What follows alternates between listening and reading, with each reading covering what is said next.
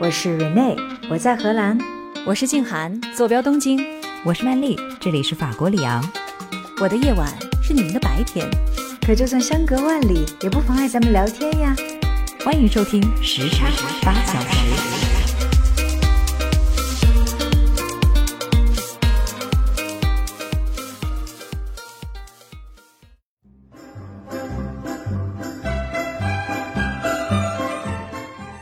位听众朋友们，大家好，欢迎收听时差八小时这一期的春节特别节目。我是住在荷兰阿姆斯特丹的 Rene，我是住在东京的静涵。我们在这里给大家拜年啦！伴随着这样的新春音乐，我们这算不算也过了一把主持春晚的瘾呢？那我们还需要再把这个状态再提起来一个八度，几个八度是吧？拜年！哎，我说静涵啊，如果你当年没有离开央视的话，到现在是不是你也有可能主持春晚呢？那绝对没有可能。那我肯定是想多了。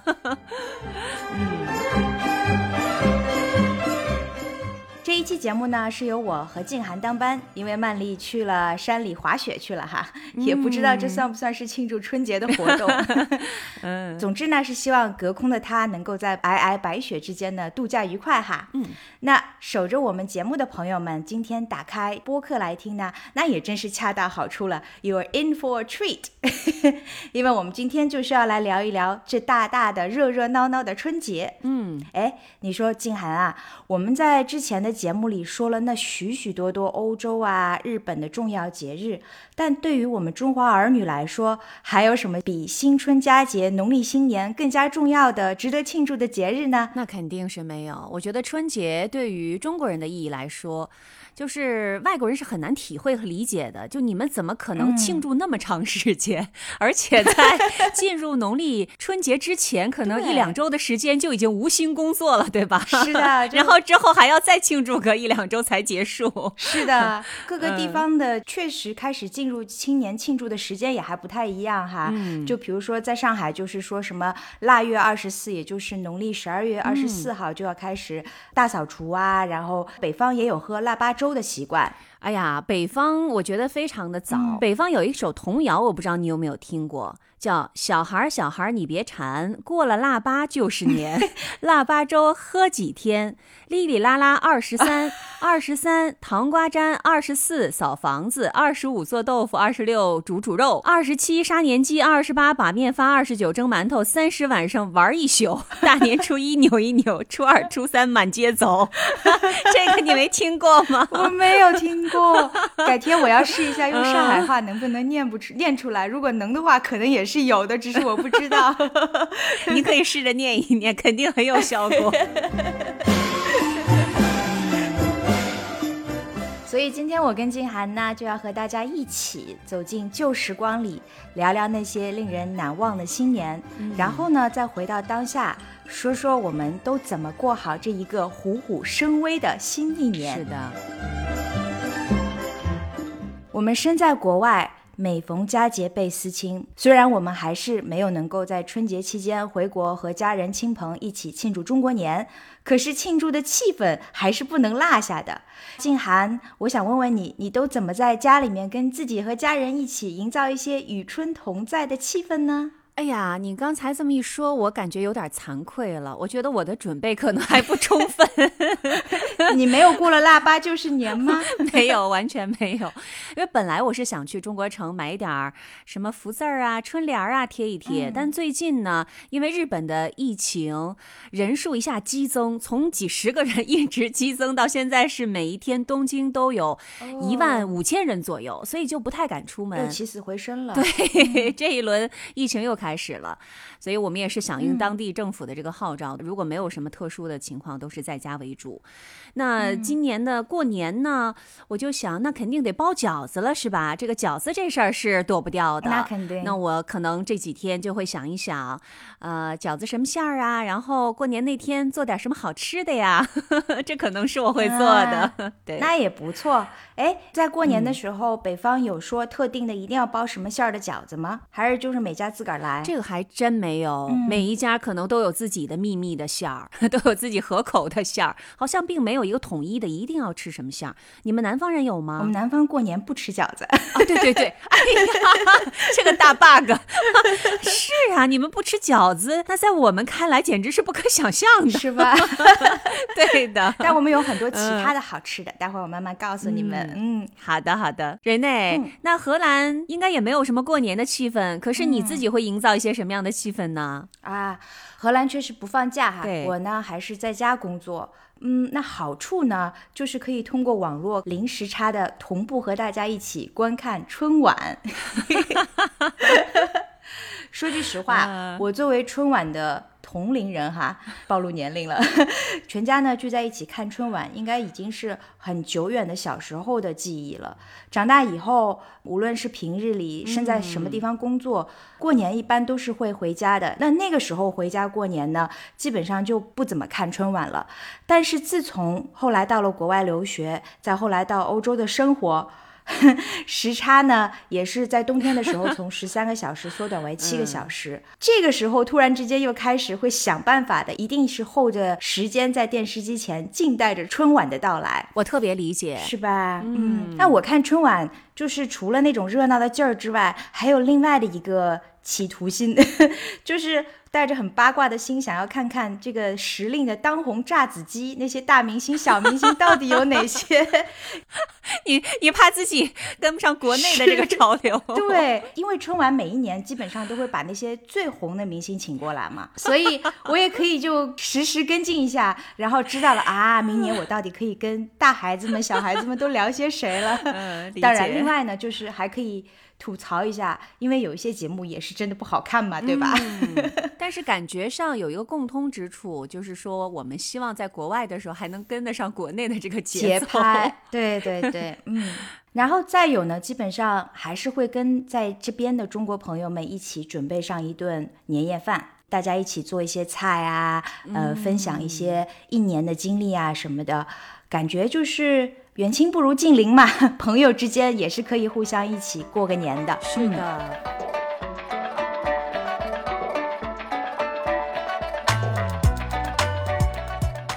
刚才我们已经提到了一些北方和南方过年的时候都有些什么区别了哈，主要集中在吃上面。那我就先首先来问问静涵，你还记得小时候的年是什么样子的吗？小时候的年呀。啊，我印象很深的就是。我爸每一年过年都非常积极的带我们回奶奶家过年，但是我每一年呢都吵着要去姥姥家，所以他都有点不开心。真的？对，我们在北方很传统的，就是大年三十、初一的时候一定要去奶奶家过年，到了初二吧才是回姥姥家的时候，回娘家。是，但是我呢就总觉得，因为我有四个舅舅，然后都非常的疼我，他们就特别的热闹，所以我每一到过年我就说，能不能先回姥姥家呢？所以我就盼呐盼呐，盼到大年初二说哇太棒了，终于可以回姥姥家了，然后吃好吃的，跟舅舅们一块儿去放鞭炮啊，就跟着表弟表妹一块儿玩啊，这是我非常期待的事情。所以你这先回姥姥家的愿望也没有被采纳是吧？还是初二回的？很少被采纳。虽然我觉得我妈心里是很开心的，但是她也只能暗戳戳的开心。那两家离得很近 是吧？也没有都在同一个城市。呃，稍微有一点距离，但是不可能说又回这家又回那家。嗯嗯。我其实常常怀念旧时光里的那个年，我总觉得那个时候物资呢虽然没有那么丰富，选择也不是很多，但是可能也就是因为这种稀缺吧，使得过年时候全家总动员做的那些什么除旧掸新啊、张灯结彩啊的事情，总是让人觉得特别的难忘。加上外婆爸妈总是忙里忙外，烹煮年夜饭啊，都成为了一年一度的大事件，格外的珍惜。记忆里面呢，也是充满着很温暖的那种烟火气。是，哎，静涵啊，那个你们的年夜饭是怎么吃的呢？除了饺子之外，应该还有好多其他好吃的吧？是的，我们的年夜饭呢，据说有四大件儿哈，一个是鸡鱼。排骨还有肘子，听起来就是都是硬菜，对吧？可硬了。对我们，因为这个地理环境的位置的关系，所以你看我们就没有什么海鲜，但是肘子必须得有。你要是缺了其中一样，就感觉好像有点儿不太全面，今年，嗯，而且呢，这个年夜饭呢，必须得是双数，就是你要不然就做十二个菜，要么就做十四个、十六个，你不能做十一个、十个菜。哦你总之你得把它凑成一个双数。我刚还想问你有什么说头吗？原来这是在数量上面呢。嗯，对，因为北方人可能就对双数、偶数有一个执执念念，觉得嗯偶数才是吉祥的，嗯 所以我就会看到，呃，我舅舅啊或者我妈他们一边做着菜，就一边在那数数，嗯 然后说，哎，好像有的时候一超常发挥了，然后就说，哎，多做出来一个，还真会数数啊，这个真有意思。对他们会一边做一边数，因为都会做很多很多的菜，呃，肯定是超过十个菜，所以有的时候做着做着就会那个数量就有点忘了，数差了。对，嗯嗯，总之呢，年夜饭对我们来说肯定是最最重要的，这个都是大家要人整整齐齐的嗯坐在一起，然后再开始吃饭。而且我们的年夜饭好像都是吃的是比较早一点儿的，我不知道你们。呃，上海是几点钟吃年夜饭哈？我们都是下午四五点钟吃。哦，那还真的挺早的。对我们一般就是正常开晚饭的时间，而且呢，因为那个时候大家放假的真正的时间也就是从年夜饭开始的，所以还得等着全家人从不同的地方赶回来，所以一般。我记得印象当中都是七点左右的时候开吃吧，啊这四五点还真的挺早的。嗯，然后我们吃过了年夜饭之后，一定要吃的就是冻梨和冻柿子。这北方特色了。对，因为我们天气寒冷嘛，嗯所以这些水果呢都直接放在户外就可以直接冻上了，然后呢再拿进来用这个凉水把它嗯泡开。这个就是我们那有一个动词叫欢欢梨欢柿子。哦就是它又会从一个完全 frozen 的的状态对，变成了一个软软的一个状态。嗯，我都听出口水了。真的特别的好吃。那个冻梨呀、经过欢了之后，那真的是酸甜可口，然后那个果汁又非常的充足。我其实原来想过，为什么要吃冻梨、冻柿子呢？可能是因为吃完了年夜饭。需要点吃点东西解点油腻，因为你有可能又喝了一些酒嘛，这个也可以解酒。就饭后甜品嘛，对吧？哎，对，哎，对，还真是。嗯，对 对对，然后另外一个呢，我们一定会吃的就是粘豆包哈。这个粘豆包呢，虽然好像看起来有点上不了年夜饭的这个餐桌，但是呢，确实是我们在过年期间，也是我们在冬天的时候都会吃到的一道主食。是甜的是吧？是甜的，我们特别是冬天的时候才会吃，在其他的三个季节都不会有。哦，它是把那个红小豆或者是那个大芸豆煮熟了之后，捣成豆沙酱，然后放放一些那个砂糖，嗯然后把它攒攒攒攒成像核桃那么大的一个馅儿，然后外面再用揉好的那个黄米面儿把这个豆馅儿。给它包进去，然后再大火蒸二十分钟。它讲究的就是外面的这一层黄米面要黏，但是呢还不能粘牙。哇，这个火候还挺难把握的。是的啊，然后吃的时候就可以蘸白糖啊，啊，也可以把它拍成那个小圆饼，用那个油煎着吃，哎，特别特别的好吃。粘豆包是我非常喜欢吃的一样、冬天的一个甜食。在你说把它放在油里煎一下之前，我还觉得它挺像上海的这个豆沙馒头的。啊，有可能，但是可能不一样的就是我们的那个面不太一样。对，我们应该是面粉，而不是那个黄米面。对。嗯然后还有最后的一道也很重要的，你看我说了，刚才说了半天哈，又有甜食，然后还有这个四大样儿，但是都没有提到饺子，对吧？呀、我们北方吃饺子是要在大年三十除夕的十二点，也就是说大年三十儿和初一交界的那个时间点来吃饺子。哦，就是说跨年的时候再来一波碳水炸弹是吗？是的。对，而且吃饺子又不是单一的吃，你要把饺子包好、煮好了之后呢，你不能马上吃，吃之前你要先去放这个泡，放完了之后再回来吃饺子。这，所以你们那晚是真不睡是吧？对真不睡啊！你一定要熬到说初一了，然后才能去睡觉。This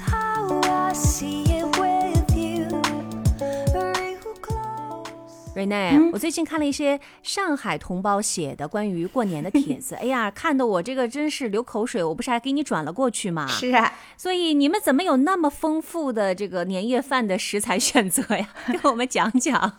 这应该也是现在的食材选择更丰富一些吧？小时候的年好像也没有那么丰富的记忆了。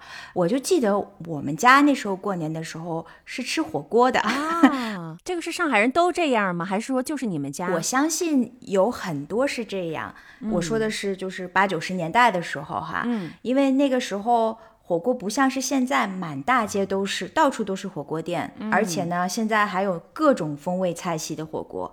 但是感觉小时候家里面吃一次火锅，那是一件非常非常大的事情了。而且我们那时候家里吃的还是铜炉火锅，就是老北京涮肉那种火锅哦，就很高级的那个炉子，其实就是一个铜锅嘛。嗯，就是说你得从生火开始，一步一步做起的。所以小时候的这个童年的记忆，就是觉得这个步骤非常的繁复，然后家里面负责生火的那个一定是技能最高的舅舅，所以我那时候就印象特别深，就觉得哇，这事儿太厉害了。啊，哎，瑞内，我记得你原来给我讲过，你小时候是住在外婆家的哈，到过年的时候也是跟也在外婆家。那这个过年和平常有一些什么样的区别呢？那家里面也是很热闹的。首先呢，因为我爸妈是知青嘛，所以他们其实是每到了过年才能够从外地回到上海，所以最开心的一件事情当然是爸爸妈妈回家了嘛。我就记得就是以前上海的老人家家里面都会有一张所谓的八仙桌，其实就是一张方桌。但是因为大家都回到家里来一起吃饭过年了，所以。肯定就是坐不下了嘛，对吧？因为家人齐聚，所以就会在这个八仙桌的上面放一张圆台面哦。所以这样子的话呢，就是一家老小就全都能坐下了。所以等于说是你就把那个八仙桌当成了一个底座了，上面又放了一个加大版的一个圆的桌子。嗯，是的，是的，嗯。然后中间呢就会放我刚才说的那个铜炉火锅了哈。嗯。准备年夜饭呢，基本上大家都是要分工合作的。比如说我刚才说了烧炭，那就是个体力活嘛。然后我就记得我爸爸会做这个蛋饺。哎，你给我们转的那个文章不是作者就在那里提说上海人吃蛋饺吗？对，这事儿是特别讲究技巧的。是的，我记得那个时候我爸爸做蛋饺，我是一直坐在旁边看的，我会看的特别入迷，就是那个蛋皮在那个勺子里面成型的那个过程，然后把肉放进去，然后再把这个蛋皮折过来，整个全过程，对于我来说，我觉得，哎呀，如果长大了我能干这。事儿那多好啊！哎，你别说，这个上海的爸爸们哈，还真的都是好手艺。最近不是在看《爱情神话》吗？里面的徐峥也都是，也很爱家，也很顾家，也很会做这个美食。对，上海在厨艺方面确实有很多宝藏男孩，我应该这么说。你爸当年也是哈，我爸现在也还是，现在也是，是现在变成宝藏老男孩了。是的。那 除了火锅之外呢，还有很多熟菜要事先准备的。嗯，比如说外婆啊、舅妈就会腌制很多的腊肉。嗯在上海呢，是有很多的食材可以拿来做腌腊食物的，有猪肉啊，有鸭子呀，还有鳗香。鳗香就是河里的鳗鱼。哦，上海人一般呢就会把这些食材早早的，比如说提前一个月就买回来。然后洗干净了之后呢，就通体的擦上那个盐。在天气好不下雨的时候呢，在上海的弄堂里面，你就会看到人们支起来那种晾衣服的竹竿，嗯，而竹竿上除了衣服，还有就是很多的腌腊食品。那我就有两个问题了，你问 一个是这个做腊肉或者腊鸭也好，是不是也像我们北方一样腌酸菜，就是为了让它的保存时间变得更长一点？嗯，是这样的哈。一个是保存时间会更长，另外一个呢，就是腌腊食品会有一种特殊的那种。有一些些熏的风味。嗯，也是很有节日特点的一种食物吧，就大家就很喜欢吃那种味道。嗯，我另外一个问题就是挂在那儿，你的衣服会不会也有腊肉味儿呢？哎，这个我还真没有想过。哎，确实有这个可能性，因为我就记得那个时候到了过年之前吧，你走进弄堂里面，你就能闻到那种特别的新香味儿，其实就是从这些腌腊食品呃冒出来的，蛮有一番风味的啊。所以我还真没想过当时衣服上是不是有。这味道，嗯，除了腌腊食品呢，还有传统的一些上海的甜食，比如像八宝饭，嗯，还有。汤圆儿。哎，那你们过年就在吃汤圆了？我们都是到了十五才吃元宵的。哎，这个习惯啊，可能还真的是南方有的。你们叫元宵嘛，对吧？对我们叫汤圆儿。然后在上海呢，还有个特殊的名字，我们叫它汤团、汤 肚、汤团汤。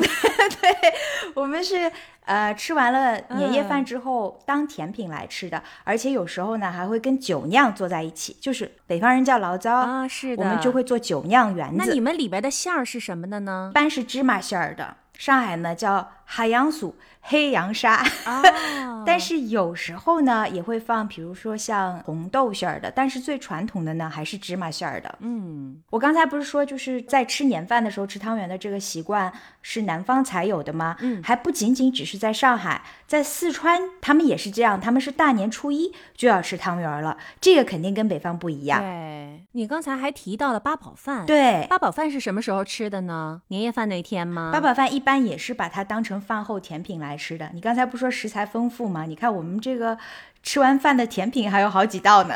八宝饭，我一直以为它是主食，原来它是一道甜品呢。你说的也没有错啊，我们说的什么主食啊、甜品这些，其实都是西方的分法嘛，对吧？但一般来讲，就是如果说你桌上放了好多菜，像我们除了火锅之外，还会放一些熟食，那八宝饭其实是跟这些所有的吃的一起放在桌上的。然后，比如说你吃咸口吃腻了，你就想㧟一勺这种八宝饭，那就变成甜食了。我们是一起吃的。八宝饭是什么样子的呢？它是一种猪油糯米打底，然后中间嵌有红豆沙呀、彩色蜜饯啊等等的一种甜食。嗯，我就记得小时候吧，八宝饭都是家里面自己动手做的，我好像没有吃过八宝饭，我只吃过八宝粥。那真的不太一样。对，刚才你这么一形容，我心想说，怎么跟八宝粥离得那么远呀？对，它是就首先呢，在碗里面刷一层猪油，然后把煮熟的糯米放在里面，然后一层糯米、一层豆沙，再加一层蜜饯，这样垒起来。然后再放上糯米，在碗里面压实了之后，不是扣成那个碗的形状了吗？再把它倒过来，放在盘子里面，就形成了一个倒扣的碗的形状的这样的一个固体的八宝饭。你们这个碳水炸弹也是够厉害的了，里面还有很多蜜饯呢，什么中餐就是非常的碳水嘛，好多时候是吧？是 是是，但是好吃嘛？那是真的好吃。我就记得，就是因为以前八宝饭是只有在过年的时候才能吃得到，就觉得特别的珍惜。后来呢，日子改善一些了，我就记得还有那种用雪糯米，就是红色的糯米做的八宝饭。也慢慢的开始上桌了，就觉得，哎呀，这个能吃八宝饭这事儿真的是过年最开心的一件事情了。嗯，上海另外的还有一种可能北方在过年的时候不吃的，就是炸春卷儿。啊，我们还真不吃。嗯，那你们北方在过年的时候是一点儿春卷都不吃吗？嗯，我们不吃春卷儿。那这个是很有上海特色的。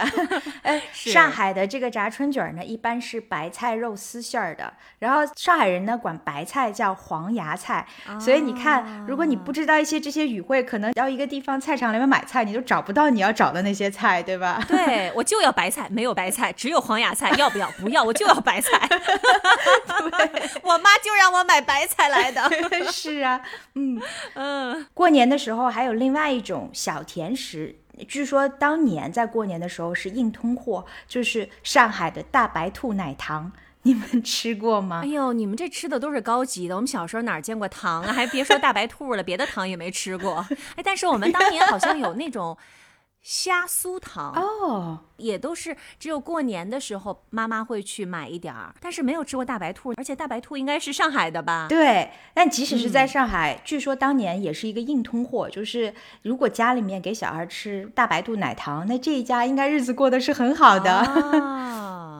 所以现在搞得我吧，就是怀念过年的时候，我通常会去中国超市也给自己买一袋大白兔奶糖，然后吃上一啊年。真的？啊 就是啊，真的，我会的，因为拿出一颗大白兔奶糖，我就会觉得，哎，日子过得甜甜蜜蜜的、瑞内，那我要给你透嗯露一下，现在大白兔不光有奶糖了，还有护手霜呢。啊。可能是他们推出的衍生品吧。反正我在国内的时候，在一个叫做气味图书馆的地方就发现过，推出了他们自己带有大白兔奶糖味道的护手霜。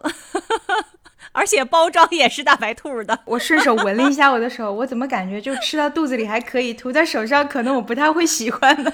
好像还有这个口味的护唇膏，你也可以来买来一个，这样你就不用吃了，一可以闻一闻就行了。应该是带着甜味儿的，对，甜味的。有点意思哈，哎，那还真的是包裹到生活的每一个部分。我们就一天天长大，甜梦中大白兔碾压，也幻想神仙科学家。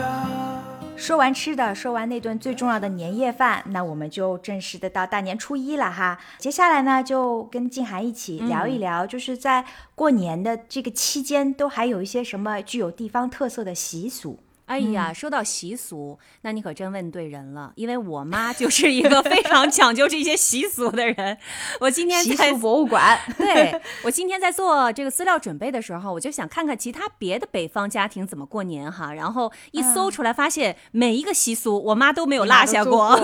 对我们家每样习俗都保留的很好。从这个意义上来说呢，我妈妈也真的是让我从小到大体会的都是北方非常传统的这个过年。那真太好了，嗯。比如说哈，举几个例子。首先，三十儿不关灯，初一初二不扫地。三十儿晚上要彻夜的亮着灯，然后呢，到正月十五之前都要挂上那个红灯笼，一宿不关，就意思是这个香火不断，然后延年益寿。哇，你们家也严格执行了。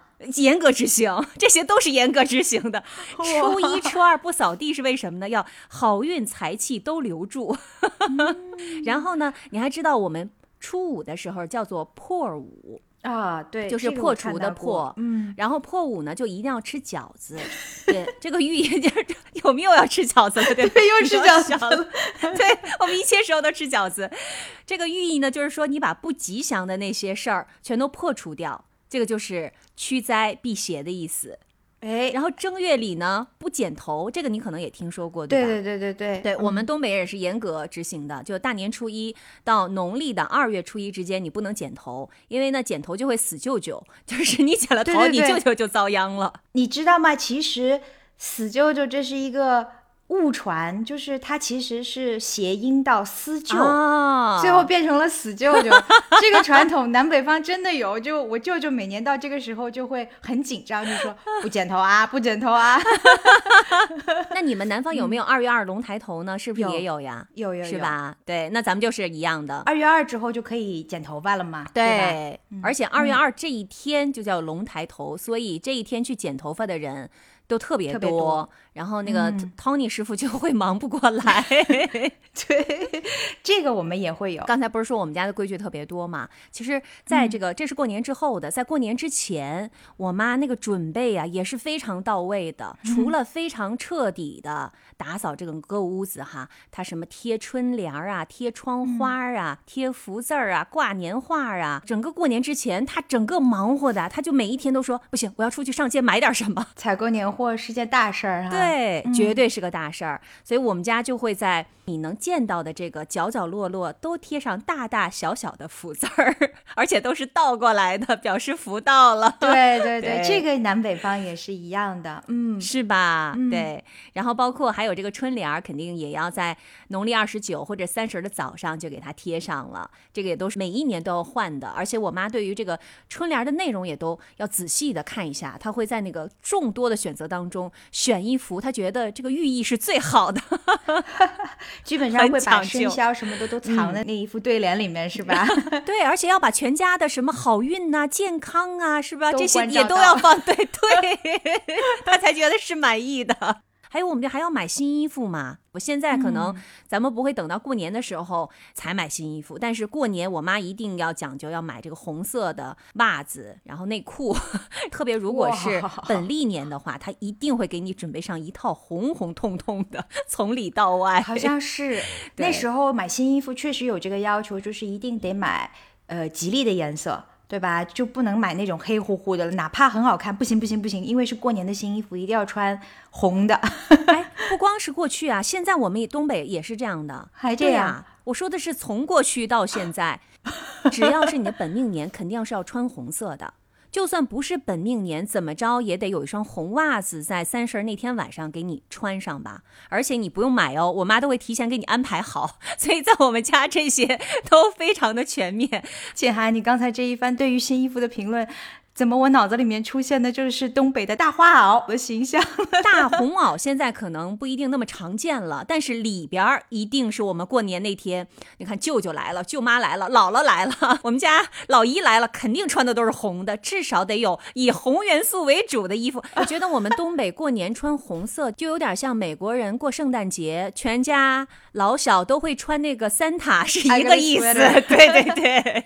对，就不管它好不好看，但是就是为了图个喜庆。哎，有道理。嗯，接着说我妈办的年货哈，刚才咱们说了很多了，但还有没说完呢，还有这个零食啊，是吧？还有这个生鲜呐，还有这个上供给这个菩萨的东西啊，她都会安排的非常的 齐全。然后我们到了过年之前，北方还会有庙会啊，这个有意思。小时候会有。现在呢，也保留了一些。你像我在北京，其实过过很多年嘛。因为到了中央台工作之后，基本上都是在北京过年。真的啊？对啊，因为过年的时候我是做新闻的嘛，新闻中心是照常营业的，没有一个过年的一个概念的，所以我都是在北京过年。然后我爸爸妈妈也过来，所以在北京过了很多个年呢。北京也是有这个庙会的，然后呢，也有几个很著名的这个庙会，呃，这个庙会里面就会卖很多的一些你可以办的年货。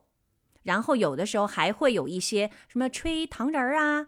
呃，还会有一些曲艺杂谈那些表演，是吧？对对对对对对啊，捏泥人啊这些，嗯，那你真的要跟我们好好说说。我特别好奇，我虽然在北京工作了两三年的时间，但是因为过年我都是回上海的嘛，我没有在北京过过年，其实挺遗憾的，因为我对于庙会特别的感兴趣。嗯，也就是那些，比如说有卖窗花纸的呀，然后兔爷，我特别喜欢兔爷，然后就是那些卖艺的三教九流的。还卖小吃的，什么糖葫芦啊、烤白薯啊，都是我特别喜欢的娱乐项目。对对对。是这样子的吗？是的，是的，而且我觉得，呃，就前几年我还在北京的时候，逛庙会依然都是这样的。当然那时候还没有疫情的时候，人也都非常非常的多，然后大家都是去那儿，要么就是凑个热闹，要不就是去办年货去了，然后带着孩子去呢，也是很热闹。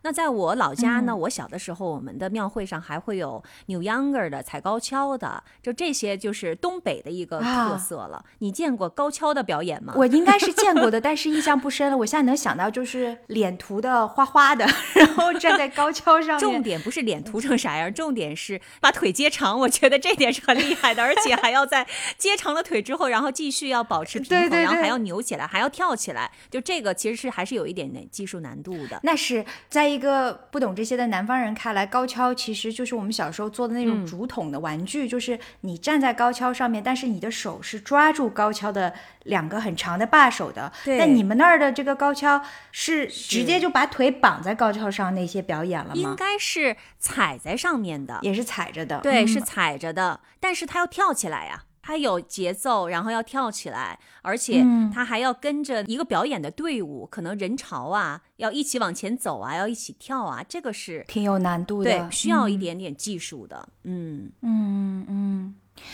哎呀，这个东北的庙会真的是我的心之向往啊！尤其 你说这南方的年吧，还稍微暖和一点，可是东北户外多冷啊！对，但是大家还是特别热情高涨的去逛庙会，那肯定是一番非常有意思的景象。是的，而且在庙会上也会卖一些吃的嘛，就是你可以现场像你刚才说的烤红薯啊什么的这些糖葫芦啊，这些我们都是买了之后 马上就吃嘛，所以对还是非常非常的热闹的。我觉得还是有那个东北人的那种热情。在里面红红火火的，嗯，真的是这样。上海呢，庙会这边的习惯可能还真不是特别的多，但是上海人会有烧头香的习惯，而且呢，会去几个香火比较旺的地方，甚至是守岁祭拜。就像北京人会去那个雍和宫烧香，对吧？对，烧头香的这一点啊，日本人也是一样的。他们在元旦的第一天的夜里面就会挤得都不行了，然后就在那等着。在疫情期间也是这样，然后电视台就会去报道他们，就拍说在那个浅草寺到底有多少人在那等着要进去烧头香，是吧？对，那浅草寺应该是东京香火最旺的地方之一了，是吧？是，嗯，对，上海更加是这样，尤其是。很多做生意的人嘛，他们甚至会跑到杭州灵隐寺 去守岁，因为灵隐寺的香火也很旺嘛。嗯。但在上海本地，其实也有几个就是特别著名的地方，比如像龙华寺啊，然后宁国禅寺啊，还有最著名的当然就是那个到处就是金顶的那个静安寺。每到了过年的这一天晚上，他们就会跑到那边去准备。跨年的时候烧头香，我不知道静安寺原来真的还有一个寺，我以为静安寺只是一片区域的名称，它是以寺为命名的这样的一个地方，但是这个寺庙现在还是在的，而且你如果去到静安寺这个地方，你绝对不可能错过它，因为它的那个金光闪闪的那个金顶会马上闪瞎你的眼睛。你一定会看到啊！哎，静安寺的那个区域我还真的是去过，但是从来没有想对，没有想要进去过。嗯，那瑞内，你小的时候，你们家里人也会去抢这个烧头香吗？这个习惯是后来才有的，小时候没有。小时候没有，后来呢就会偶尔的会去，怎么好像也有点即兴，就感觉哎，今年去烧个头香嘛，会跑去那里。但主要是原因是因为挤不进去，人太多了。嗯，那你们可以放鞭炮吗？上海是不是很久？小时候可以，对，我想应该上海也有很多年都不允许放鞭炮了。是的，嗯，但是小时候放鞭炮的这个传统真的是。让人觉得有一点怀念，同时呢，觉得不放其实也不错，因为大年夜的这个鞭炮声叠起啊，是一直要延续到跨年之后的。所以小时候你基本上那一天晚上你也是睡不着的，因为我住在这个阁楼里面嘛，就是我们那个屋顶上面就能够听到那很多的炮仗在响，所以那时候对于小孩来说，虽然说过年很开心，但有时候也会觉得有点害怕。你还记得我们小的时候可以放鞭炮的时候，那时候还电话拜年呢啊，没有微信。电话拜年的时候，然后就在零点的时候要给人家打电话嘛，就是可能你要依次打，其实根本就听不见。给您拜年了，对对对，一般都是。棒棒棒棒棒啊！好好好，听见了，好好好，那就这样啊。对对对，是这样子的，因为太吵了。嗯，是这样子的。而且呢，上海过年除了就是大年除夕的时候那一天，这个炮放的特别响。另外一个就是年初五迎财神的这一天啊，你刚才不是说是破五吗？是，呃，你们是有习俗，但上海我只知道年初五这一天是迎财神的日子。嗯，那一天的炮仗声可是要比除夕夜更响更盛的。我们也有迎财神，也有，就我们家也有，就我妈每一个习俗她都不会错过，都不落下，所以我都知道。对。因为上海人呢，就是在那一天都每一家都是想着要一马当先，争取要在初五凌晨的时候把这个财神抢到自己家里面，接到自己家，就一定要抢在别人家之前把他先迎到自己家。老实讲，我小时候就很好奇哈，我说你这个大年除夕的鞭炮声，它个噼里啪啦是为了吓走年兽嘛，是吧？嗯。可是你这迎财神也放这么大动静的炮，你就不怕把他吓跑吗？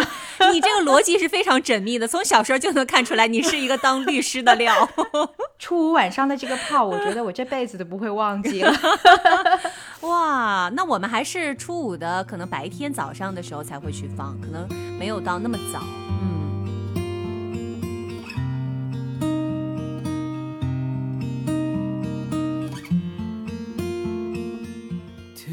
刚才静涵不是说了吗？就是过年要买新衣服、换新衣服，是吧？那这个习惯上海也是有的。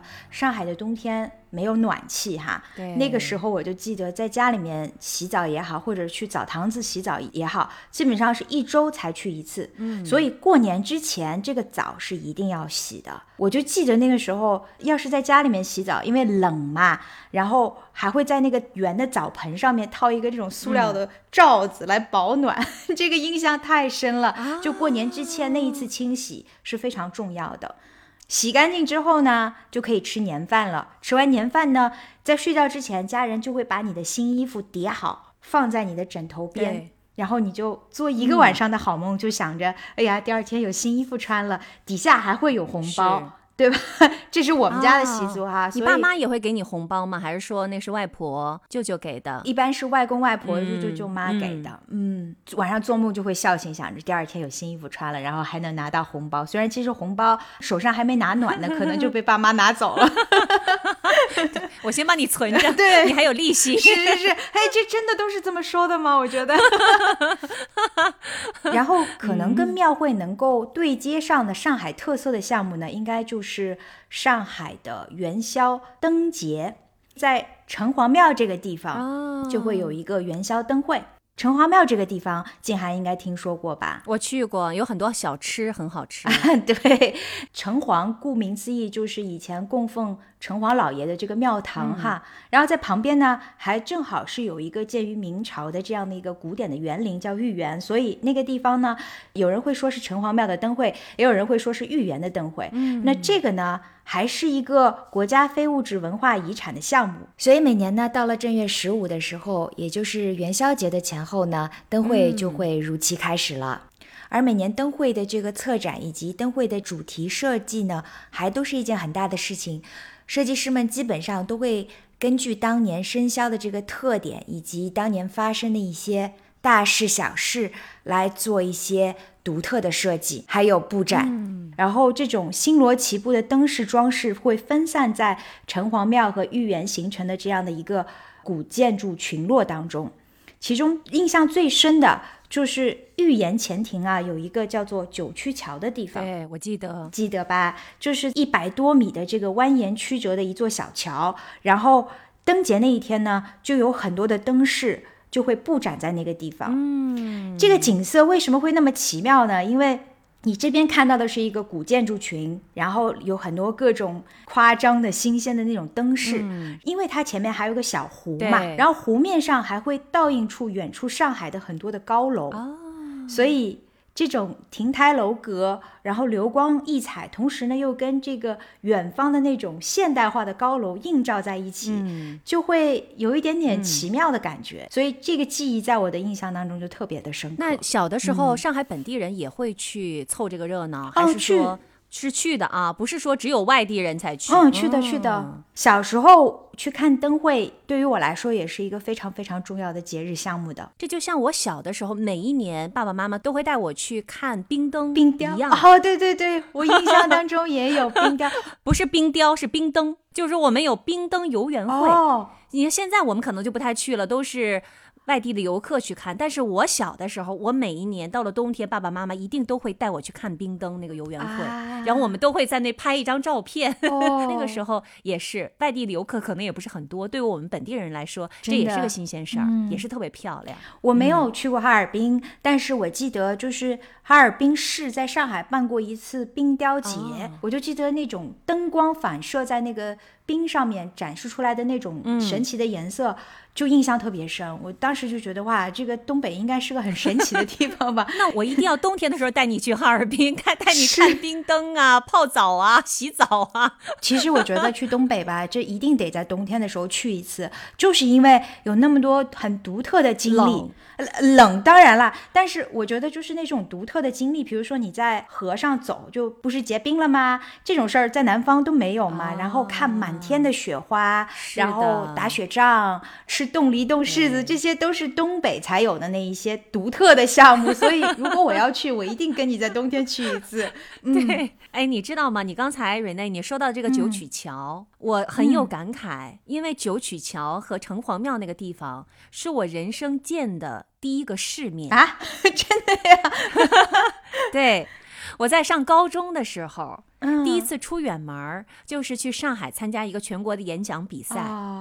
哇，那印象肯定太深了！第一次自己一个人出远门嗯，我记得那个时候我们就被带去了城隍庙和那个九曲桥，还在那儿拍下了照片。嗯，我想说，哇，这个地方好漂亮啊！因为你知道我来自于一个东北边陲小城，没有没有没有，我们也很好哈，我们也是那个什么小巴黎，对吧？对啊。但是就上海的温婉就跟我的家乡太不一样了，所以真的是它是我见过的第一个世面，就是在你们上海，所以我对上海的印象一直非常好，感情也很深。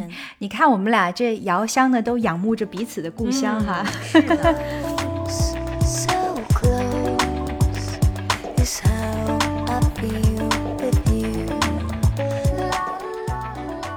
说了好多小时候的年，后来我们慢慢慢慢的也从家乡都离开了，越走越远哈。是啊，嗯，很多时候呢，过年就不能够按时的回到家里了。嗯但是好在我们后来住的很多地方也都有一些过年的习俗。接下来我们跟大家聊聊，就是离开家乡后的年都有一些什么有意思的见闻。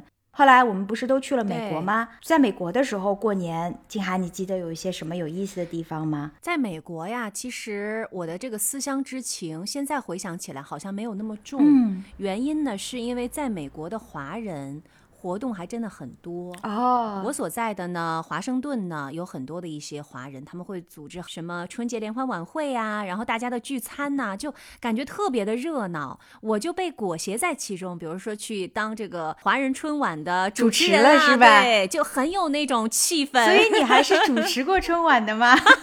对，是的，我还记得那时候你管华盛顿叫花生屯是吧？对对，是的，花生屯儿。其实我想，在美国的其他别的一些城市，可能也都会像华盛顿一样哈，有很多的同乡会。对，然后呢，这些不同的同乡会还会组织在过年的时候烹饪家乡菜。嗯你想，比如说是东北同乡会做的都是锅包肉啊、小鸡炖蘑菇啊，就觉得哎呀，是吧？一在过年的时候，那种气氛就特别的浓。所以在美国的时候的过年，我还真的是在异乡感受到了那种温暖。就华人比较多，所以能够聚得起来是吧？应该说，在华盛顿的华人并没有像纽约呀、像在西部啊那么多，但是呢，在华盛顿的华人比较抱团儿，然后大家也都很友好。是吗？哦，确实，纽约应该是华人更多一些的一个社群哈，因为它华人社群比较多，所以这种商用的活动也会比较多一些。在纽约比较大的华人聚集区呢，一个是在曼哈顿下城的唐人街。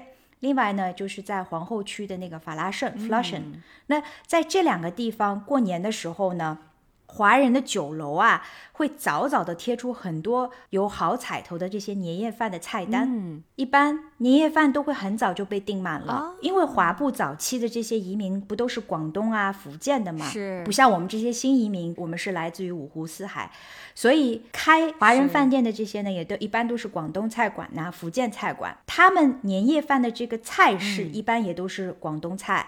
福建菜，还有一种呢，就是在南方地区非常著名的一种叫盆菜的，你吃过吗？我都没有吃过哎，我没有吃过广式的年夜饭，应该很高级吧？各种什么佛跳墙啊，就是那种很贵的食材，可能都在桌子上，跟我们东北的形成鲜明对比。哎，也不一定哦。这个盆菜是什么样子的呢？它据说是广东等南方古时候全村寨举行团宴的时候，就是那种很大规模的这种庆祝活动的时候会宴客的一种方式。它之所以叫盆菜，是因为它真的是把所有的菜全都放在一个像脸盆那样的器皿里面。啊，你吃过？我吃过，它是从下至上就铺成各种各样牛羊猪肉、河海鱼鲜，然后再到蔬菜蒸馍，它是放在一大个盆子里面一起煮的。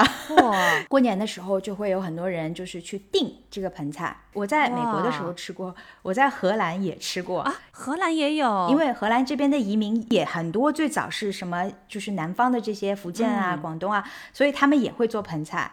其实对于华人在当地过年订一个盆菜就特别的方便嘛，就你一盆菜拿过来，等于所有的食材都在里面了，所以很受当地华人的这个欢迎，也是过年的首选。但是他都把所有的食材都放到一起来煮，味道好吗？味道好啊，全在里面了。你看这些食材，就是主要是食材好是吗？因为其实它有一些菜，它也不是就是生的放进去的，比如说一些烧腊呀，还有一些比如说呃鱼鲜啊，它其实之前是先加工过了，加工过了以后呢，再把它放到这个盆菜里面叠起来之后，加上清水，然后翻煮了一定时间。才拿出来招待客人。那我这个还挺期待的，就是因为没吃过嘛。呃其实还是好吃的，嗯，尤其是就是你一道菜里面能够吃出不同的味道来，嗯，尤其你想啊，就是广东人他们不是特别的擅长做烧腊之类的这些食物嘛，所以放在那个里面也是特别好吃的那这个应该是好几个人一块儿来吃的吧？就一个人肯定是啊，那不行，量很大，对不对？对他一般做的都是十人份啊，好像小的、小的有五人份的，吃年夜饭嘛，大家一桌人一起吃的那种。嗯嗯，明白了。还有一些比较高级的，里面会放鲍鱼啊之类，就是你刚才说的佛跳墙的食材，有一些也会在里面。除了吃的之外呢，就是当地的华人也会组织花车游行，这个就跟刚才静涵说的庙会有一些像了，因为也会有人踩高跷。嗯，东北过去的可能是。是。还有就是舞龙舞狮啊，这个是广东人非常擅长的啊。对对对，而且就是他的那个舞龙舞狮啊，还会专门请到比如说当地商会的那个会长去点睛，嗯，这个就是特别传统的一个项目了。是的，是的，因为当地的商会一定要赞助嘛，那谁赞助的钱多，谁就去点睛嘛。是的，纽约是这样，荷兰也是这样。比如说在阿姆斯丹的这个唐人街，它就是在非常著名的那个水坝广场的旁边，那个广场正对面的就是荷兰的皇宫。它的这个舞龙舞狮的活动呢，在每年过新年的时候，甚至还会跑到这个水坝广场上来进行。所以你看，这个景象还是很和谐的，对吧？对面是皇宫，然后这边中国人在庆祝自己的新年，有意思，还是很热闹的啊！这个是让我有点意外的地方，没有想到在荷兰过年也是那么热闹的。是的，就是中国年嘛，在世界上也有很大的影响力，好多的。呃，西方人也会对他特别的感兴趣，所以在过年的时候，他们也会哎特地的跑到呃阿姆斯特丹去看这样的一个新年的花车游行的活动。在日本的华人其实也是蛮多的，嗯，这两年因为疫情的关系哈，可能这个华人聚在一起来欢度 春节的这种活动就会相对少一些。但是我前两天呢，还是看到一个二零二二年的新春除夕东京塔。会再次点亮中国红的这么一个活动，哎，我觉得这个也是一个很有代表性的，因为东京塔在东京是一个地标嘛。是的。其实从三年前，二零一九年的除夕开始，每一年的东京塔都会有点亮中国红的这个活动。啊。在去年除夕的时候，因为疫情嘛，所以就没有在塔的下面举办大型的活动。但是呢，他第一次在东京塔上面打出了咱们中文的那个“希望”两个字。这也是东京塔第一次使用汉字，因为疫情嘛，所以这个两个字也是很抚慰人心的。是是是，嗯，我觉得可能你去的时间也有一些关系哈。对，因为你正好是在疫情期间来到日本的，所以你没有赶上就是日本的华人社区去搞一些更大规模的。这个春节的庆祝活动的时候，是的，也许来年 等到疫情过去了，也许也能去主持一下日本华人组织的春晚哦。来年我还是希望能够回国，跟爸爸妈妈一起过年。也是也是，因为很近嘛。如果有机会的话，可以回去的话，我相信过年我还是想要回老家跟家里人一起过年。四季过老，梧桐发芽。沙堆里有宝藏和他，长板凳搭起一个家。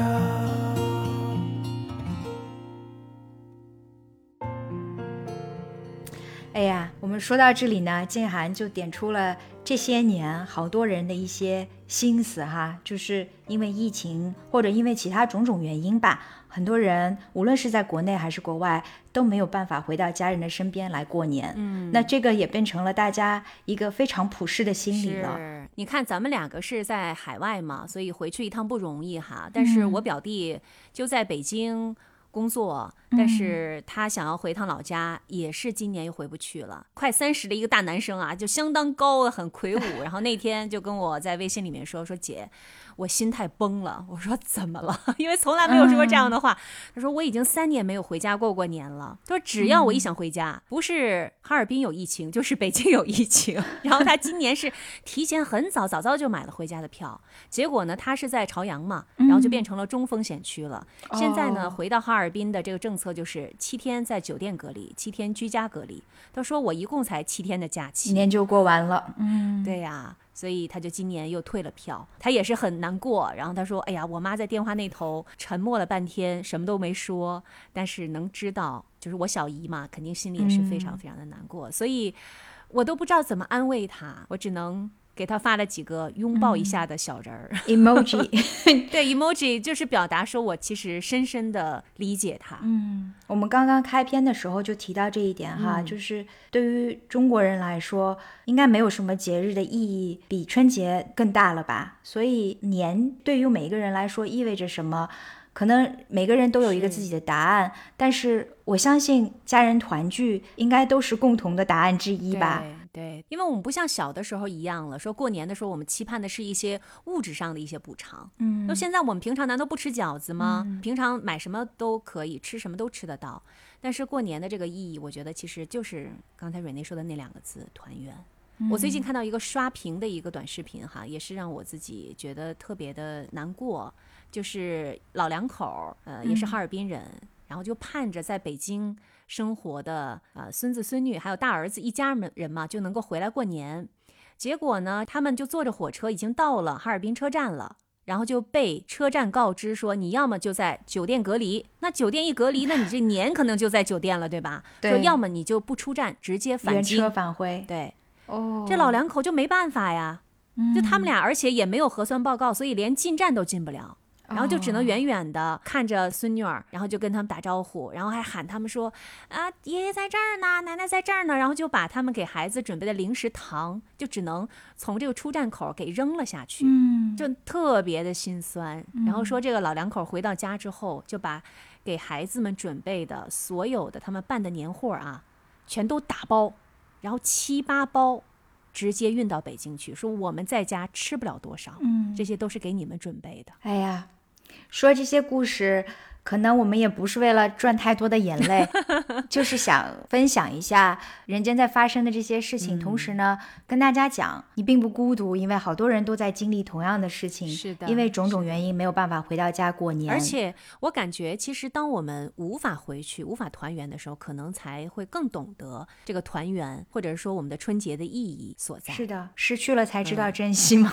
往往都是这样子。我还真的在网上也看到了一些朋友他们写的一个人过春节，当然能在这个他们的写的故事当中感受到很多的这个思乡之情。嗯，但是我觉得大家其实也都在用自己的努力，让自己这个年过得开开心心的，过得顺顺当当的。因为过春节嘛，对于我们中国人来说，这才是真的步入了新的一年。是的，虽然说我们刚才说了好多有一点点悲伤的事情哈，但是 接受了这个悲伤。的现实之后，我们还是要开开心心的过年。嗯，那即使你是在地过年，还是要想出很多过新年的好办法。是，比如说这个云拜年是吧？云喝酒，云陪伴，云陪伴是吧？嗯，在两年前，二零二零年的那刚刚疫情爆发的时候，我记得那个时候大家都是云喝酒。我们的这个大学同学，他们也是说，来，我们几个约一个，然后就在那边说，我给自己买上了啊，你们随意。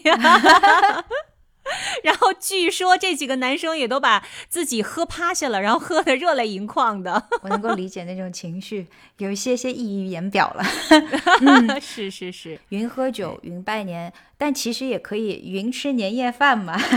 对对对，嗯，因为我们说分享一些有什么可以在地过年的好办法哈。那这边呢说到云陪伴，我觉得其实就是可以除了和家人保持通信的联系之外呢，还可以一起吃饭。就虽然说有物理的距离啊，甚至是时间距离的这种阻隔，但是比如说你说我在欧洲哈，就是我吃午饭的时候刚好就是国内吃晚饭的时候，所以他们开吃年夜饭的时候，我们就可以把手机开着，哪怕只是开着手机，但是也可以一起吃饭嘛，感觉就好像是没有时空的这样的一种阻隔。而且呢，我想哈，其实。呃，无论如何，无论是自己一个人，还是说只能说就地的跟我们的小家庭，或者只能跟室友，像我表弟说，我只能跟我的室友 过个年了。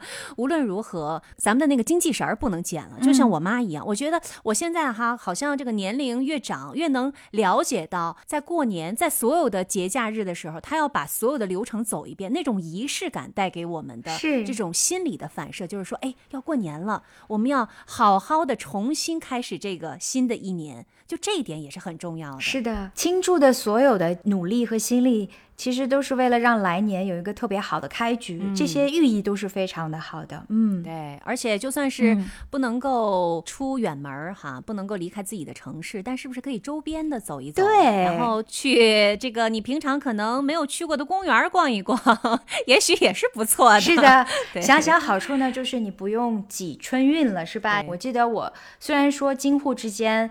交通还是非常便利的。但是每一次春运，还是要挤破头想好多办法，怎么样才能够按时顺利的回到家里面？那不用去想春运的这些镜头，可能你就可以用来想想，哎，在当地会有一些什么样的民俗活动？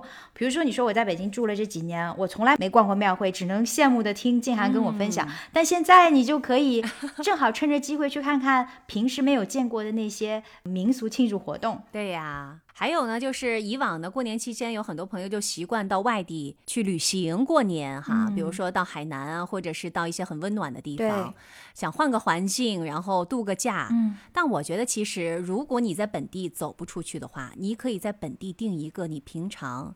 很少去住的好酒店，然后呢，营造一个你其实也出去度假的这样的一个氛围。我干过这事儿，这个在疫情期间还挺常见了，好多人都会在自己的城市里面去订一个酒店，因为酒店一般服务也非常的周到嘛，就是吃的也不用担心，环境也比较好，可能里面还会有一些其他的娱乐的装置啊，娱乐的项目啊。对呀，你可以去做个 SPA 呀。对，如果是带着孩子啊，你可能也。可以找一个亲子酒店，这个服务比较好的，让孩子也可以玩的比较开心。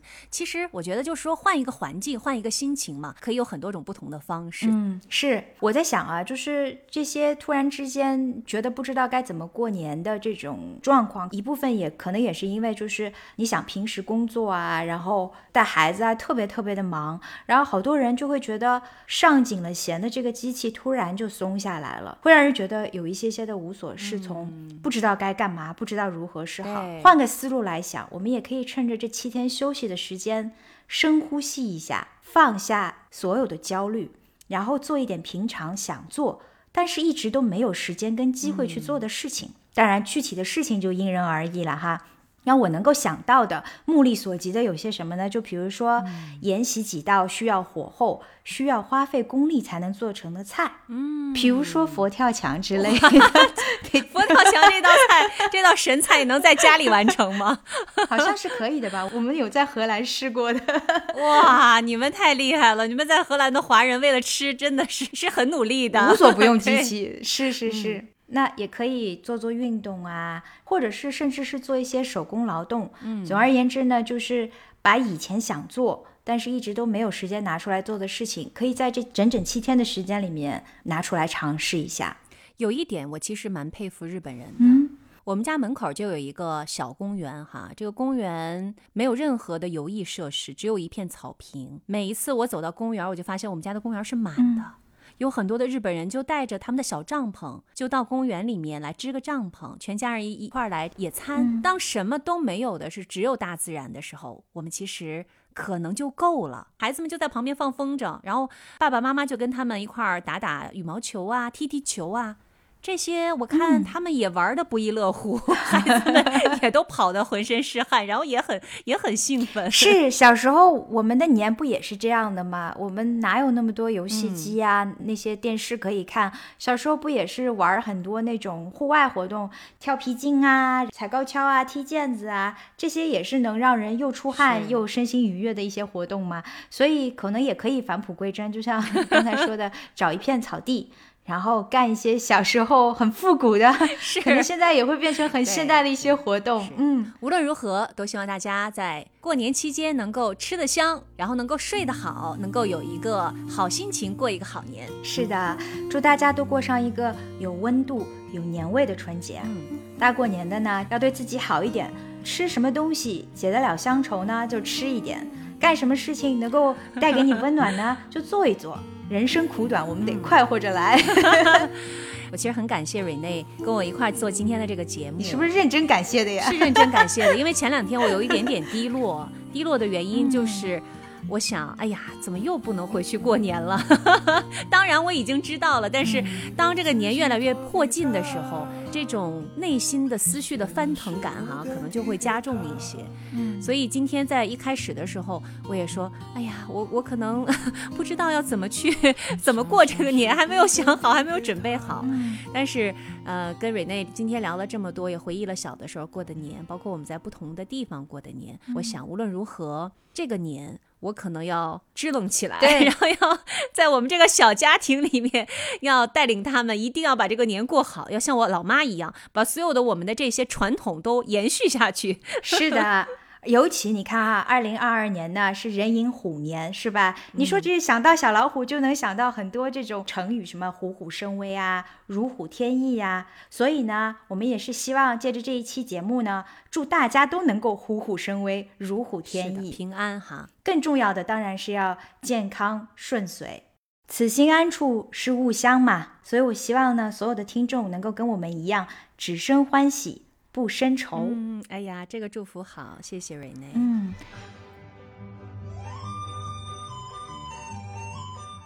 好啦，我们的这一期节目呢，又到了差不多结束的时间了。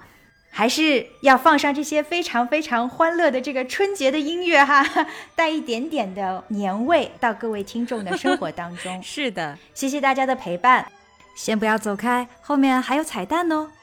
我是住在荷兰阿姆斯特丹的 Rene，我是住在东京的静涵，我们下期再见，下期再见，拜拜。拜拜。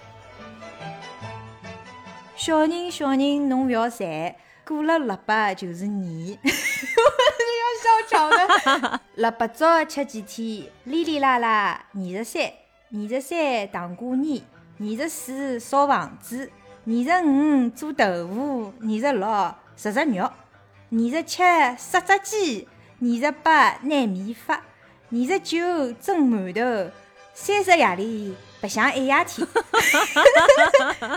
大年初一一扭一扭，初二初三马路走。